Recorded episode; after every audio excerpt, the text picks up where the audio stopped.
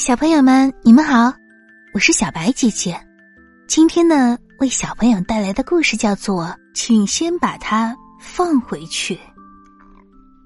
拉斐尔十一岁那年，一有机会就去湖心岛钓鱼。在可以开始钓鲈鱼的前一天晚上，他和妈妈早早就来到岛上做准备了。拉斐尔安好诱饵。一次次把鱼线甩向湖心。夜色中，拉斐尔的钓竿猛地抖动了一下，他迅速收起鱼线，一条大鲈鱼被拉出了水面。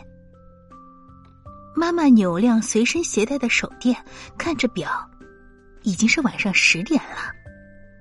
但是啊，距离允许钓鲈鱼还有两个小时。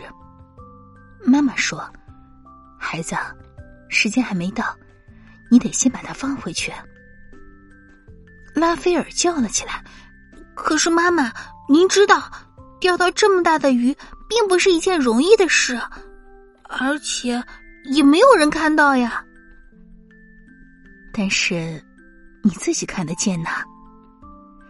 看着妈妈坚定的表情，拉斐尔松开了紧握的双手。黑暗中，那条鲈鱼扭动着笨重的身躯，朝湖水深处游去。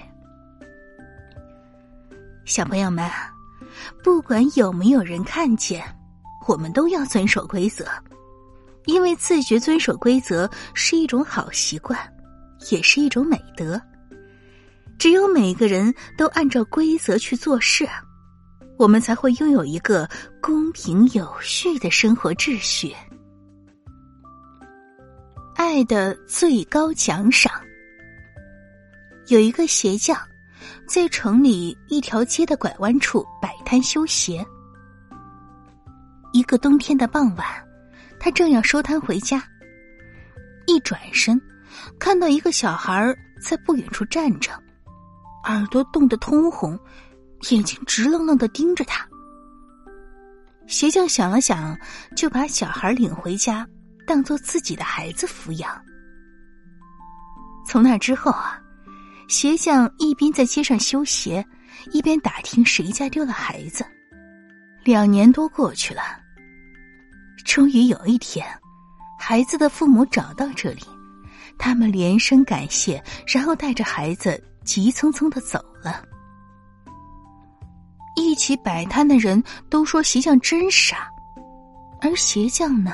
只是呵呵一笑，从此就失去了孩子的消息。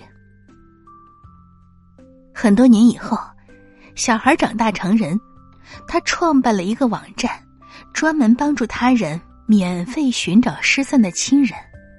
他特意用鞋匠的名字给网站命名，以此表达自己对鞋匠的感激之情。小朋友们。当我们从别人那儿得到了爱的温暖，一定不要忘了将这份温暖传递给更多有需要的人。对于帮助过你的人来说，这不但是你对他的一种回报，更是生活对他的最高奖赏。失信的小黄鹰，小黄鹰看到刺猬身上尖利的铠甲。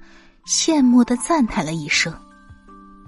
刺猬谦虚的对小黄莺说：“其实我也有弱点，当我蜷起来的时候，肚子上有个小眼还露在外面。如果有人朝这儿吹气，我就会痒的受不了，身体就会伸开了。”刺猬说完之后，认真的嘱咐小黄莺：“千万不要把这个秘密说出去。”小黄莺拍着胸脯答应了。不料没多久，小黄莺就忘了自己的承诺。他先是把这个秘密告诉了小八哥，然后又告诉了小兔子。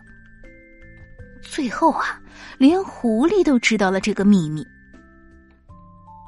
一天，刺猬被狐狸抓住了。刺猬悲伤绝望的说：“小狐狸。”我当你是好朋友，可你为什么不讲信用呢？村里的小伙伴们知道了这件事，都开始疏远小黄莺了。从此以后，再也没人愿意和小黄莺做朋友了。小朋友们，如果你总是不小心把朋友的秘密泄露出去，就会伤害到朋友之间的感情，甚至会给朋友带来危险。朋友将秘密告诉你，是因为相信你。所以啊，我们一定要遵守和朋友之间的约定，不做伤害朋友的事情。